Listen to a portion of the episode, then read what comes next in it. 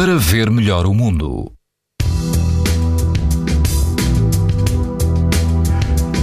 Este sábado as eh, temperaturas mantêm-se altas e todo o país apresenta risco muito alto de exposição à radiação ultravioleta. Apenas nos Açores o risco é alto. No Algarve, na Praia dos Três Castelos, o índice UV é 8, ou seja, muito alto. A água do mar ronda os 26 graus e o vento é calmo.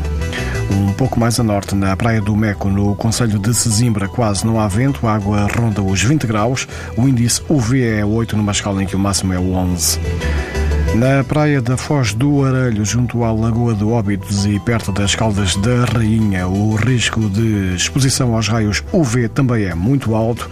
O vento sopra de fraco a moderado e a água do mar ronda os 18 graus.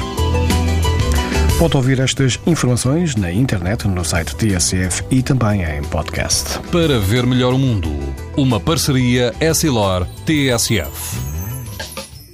Os raios solares podem provocar lesões nos olhos das crianças e dos adultos.